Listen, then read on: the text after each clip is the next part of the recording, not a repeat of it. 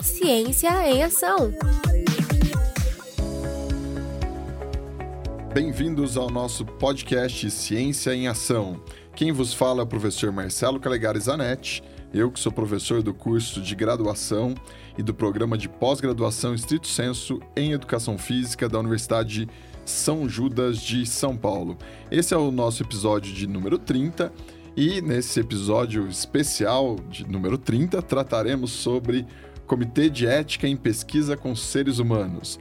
O objetivo do nosso podcast é trazer ao ouvinte temas atuais sobre ciência e educação por meio de entrevistas com especialistas de diferentes áreas de atuação, aproximando você ouvinte das contribuições da ciência na sua vida.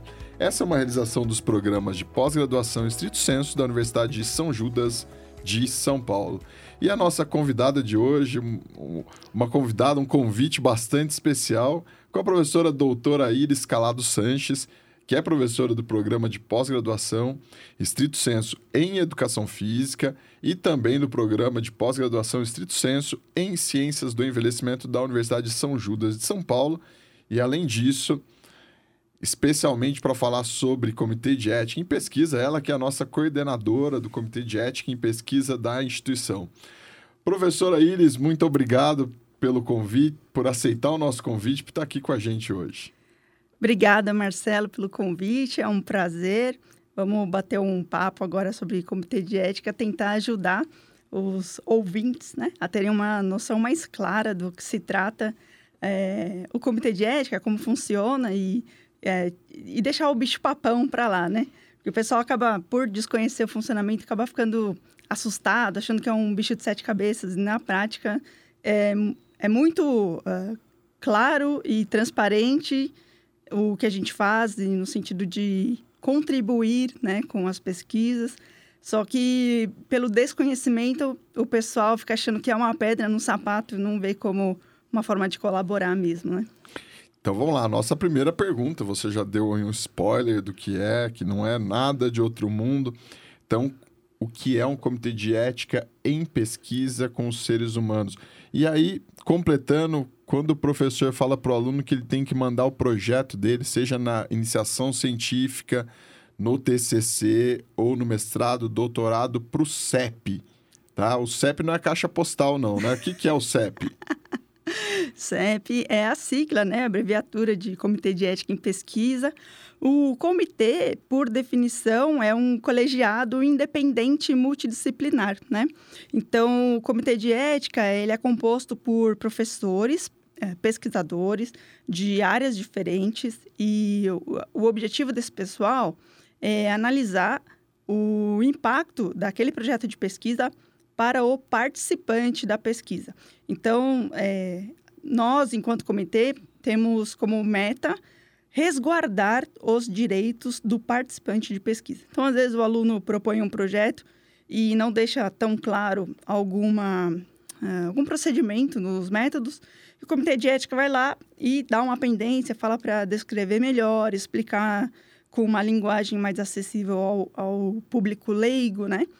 De forma que aquele participante da pesquisa ele vai ter todas as informações com clareza para decidir se ele vai participar da pesquisa ou se não é do agrado dele ou se vai demorar muito tempo e, e ele não está afim de dispor de todo aquele tempo.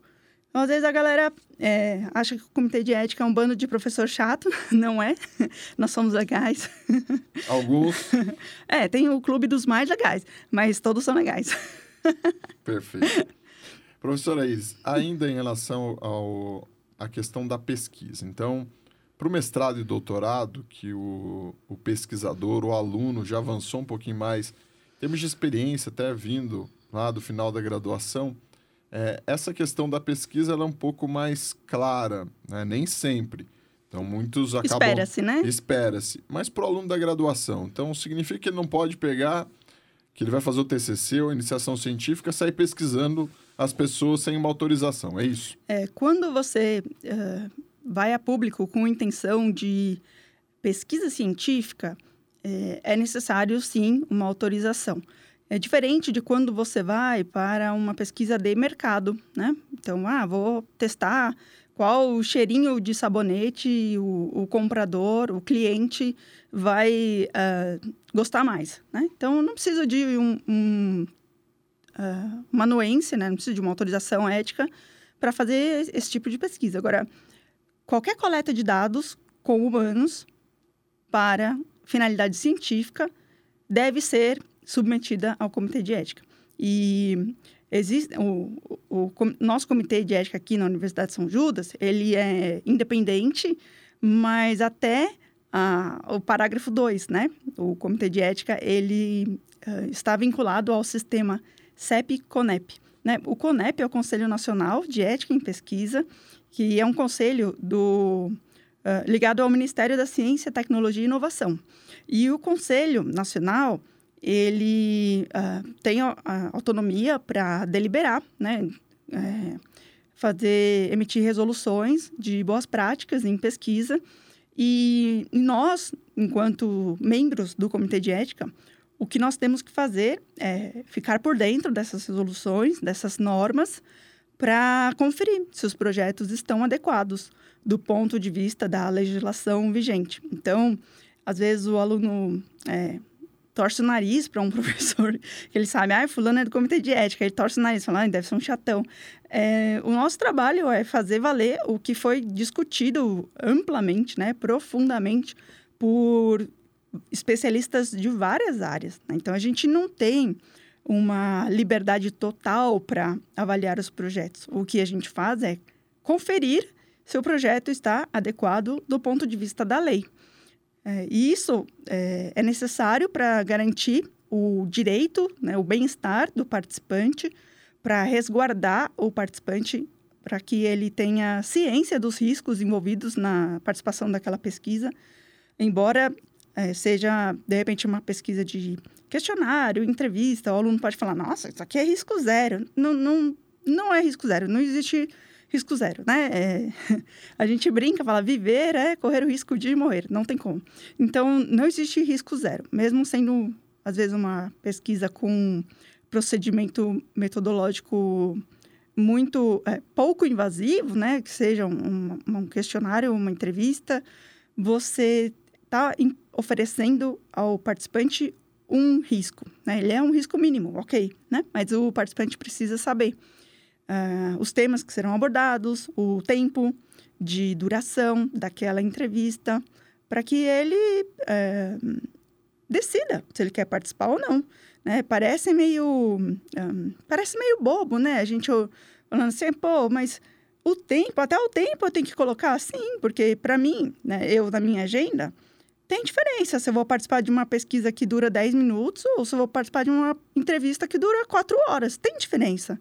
Então, de cara, eu já vou falar: não, isso aqui de 4 horas não tem como, não cabe. E, e outras pessoas com outras tarefas, né, com outras agendas, também podem pensar dessa forma. Então, quando o comitê de ética é, pede pequenos ajustes no projeto, a gente não está sendo é, chato, a gente está até ajudando você a não perder tanto seu tempo. Que às vezes o, o estudante, né, o, o pesquisador, ele coloca já no termo de consentimento qual é o tempo de duração daquela entrevista e ele já. É, por aí, ele já filtra quem é o cara que vai participar do estudo ou não, ou o cara que vai desistir no meio, né? Então o cara vê lá que, olha, a entrevista vai durar 40 minutos. Ele viu e falou: ah, bacana, ah, ok, estou disposto a participar. Ele assina e contribui com o seu estudo. É, deixo claro, né, aproveitando, né, deixo claro que o participante pode desistir a qualquer momento, mas uma vez ele ciente da duração, que seja lá 40 minutos, ele se organiza melhor, né, para participar naquele dia, para contribuir com o seu estudo. É diferente de um, uma outra situação que, que não acontece, porque a gente não aprova é, projetos assim, mas vamos supor que, que fosse aprovado um estudo lá sem o tempo da entrevista. Aí o cara vem participar do seu estudo, lá nos primeiros 10 minutos ele responde mó, é, direitinho, super é, detalhado, envolvido tal. Aí dá horário do, sei lá, do ônibus dele, do compromisso, e ele começa a responder de qualquer jeito, porque ele está com pressa para ir embora, né? Então, para o seu estudo, isso também vai ser muito ruim. Além do, uh, do participante ter esse incômodo, né? Porque o que era para ser uma participação bacana acaba sendo um incômodo na agenda dele. Ah, para o pesquisador também vai ser um dado, um, dado não tão é, verídico, né? Porque a pessoa vai começar a, a encurtar informações, resumir, tentando acabar mais rápido. Então, são cuidados que não é o Comitê de Ética da Universidade de São Judas que está é, sendo chato. São cuidados que estão previstos na lei, a gente faz cumprir a lei e para o bem, um clichê, né? Para o bem da pesquisa, para o bem da ciência. Perfeito, professor Aires. Ainda em relação à questão do bem, acho que vale muito a pena. Né? Você fala a todo momento de, de alguma maneira, ter cuidado em relação ao bem-estar do outro. Por que, que surge, né? Por que, surgem os comitês de éticos? Não é mimimi? mimimi. Essa geração é mimimi, né? Vai chegar o vovô e vai falar assim, ai, na minha época... Uhum, é isso. Bom, vai, olha, eu vou te falar. Tem um livro que se chama O Farmacêutico de Auschwitz. Eu já conversei com você sobre esse livro. É, sobre os avanços que ocorreram na ciência na época do, dos campos de concentração né? E notadamente, né, métodos extremamente cruéis, né, sem preocupação com o bem-estar, com, com ética. E então, é, os comitês de ética, né, o cuidado com a ética no, na participação na pesquisa é, é, é uma preocupação que uh, transcende o, o, que a gente pensa de, uh, de humanidade, né? A gente vai falar no, no, no próximo tema, que é com animais também, né? Às vezes, um pesquisador... E, eu, e aí eu, eu falo de pessoas mais antigas mesmo, né? Porque a gente agora está vivendo uma geração mimimi. Mas, assim, pessoas mais antigas, pesquisadores, ou médicos, ou... Enfim, às vezes a pessoa acha que pelo bem da ciência vale tudo, né? E aí é, ela te convida para fazer um, uma participação num estudo e você tem, sei lá, pânico de agulha. E aí chega na hora, é, a pessoa vai coletar seu sangue ou te dar uma injeção, sei lá, qualquer coisa do tipo. E você tem pânico de agulha, não quer participar. E ele fala: Não, agora que você começou o estudo, você tem que ir até o fim, senão você vai me prejudicar, né? E aí chama lá três assistentes, segura o cara na força, né? dá uma agulhada no cara contra a vontade dele. Então, o, comitê de ética, ele vem no sentido de impedir que esse tipo de barbaridade ocorra.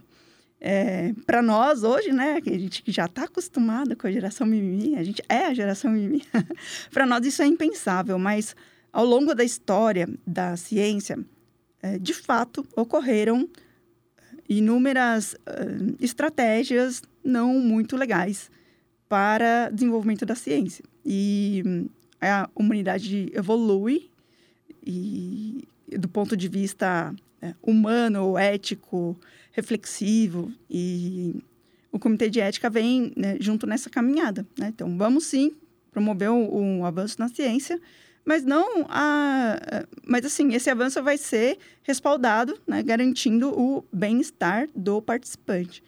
Às vezes até Marcelo acontece de os pesquisadores reclamarem que eles estão propondo um projeto buscando prontuários ou, ou buscando biobancos, né?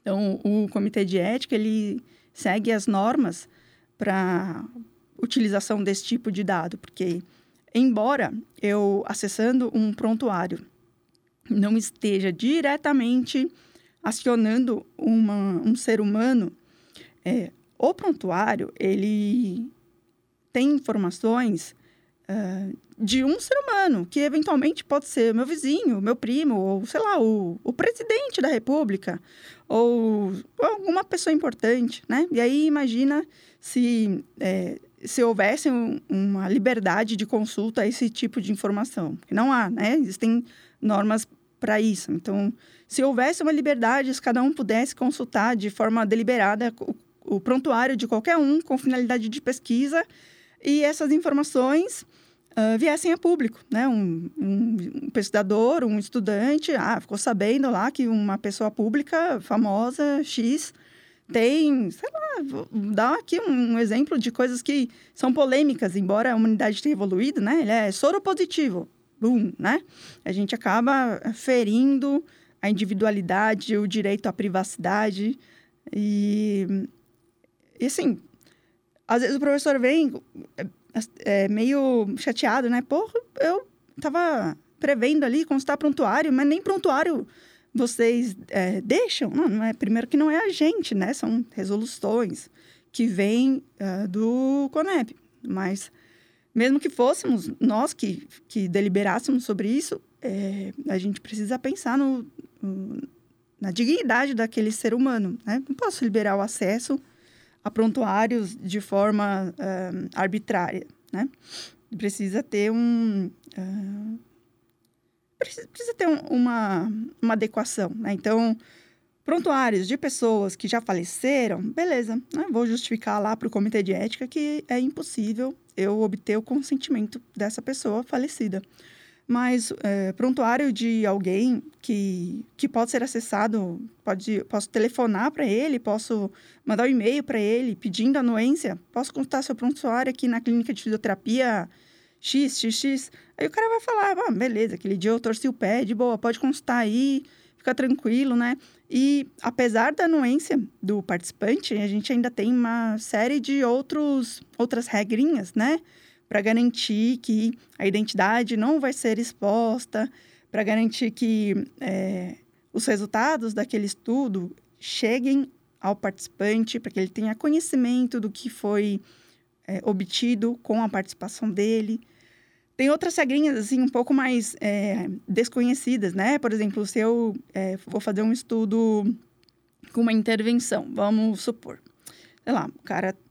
É, eu vou estudar o efeito da acupuntura sobre a pressão arterial. E aí, a galera que faz acupuntura tem um benefício, né? Eu divido os dois grupos de forma aleatória, mas quem fez... Quem foi do grupo que foi submetido à acupuntura teve um benefício lá, uma redução de pressão arterial. Quando eu terminar esse estudo e eu for dar a devolutiva para os participantes, eu tenho obrigação ética de oferecer ao participante do grupo controle, ou seja, aquele que não recebeu a acupuntura, eu tenho obrigação ética de oferecer para ele a possibilidade dele passar por essa intervenção. Então, ele contribuiu com o estudo, sendo do grupo controle, e ele pode desfrutar dos benefícios obtidos pelo grupo intervenção. Então, são coisinhas, assim, detalhes, né, que não são tão famosinhos, mas acho bacana a gente trabalhar na disseminação dessas informações, né, porque colabora não só para o desenvolvimento de um projeto mais aprovável, né, mais prontinho para o comitê de ética analisar e, e aprovar, mas uh, colabora também para o posicionamento reflexivo do pesquisador, né, de o que é fazer ciência, qual é a quem vai ser beneficiado com a ciência, né? Não, não é para eu beneficiar a, a, humanidade, então, ok.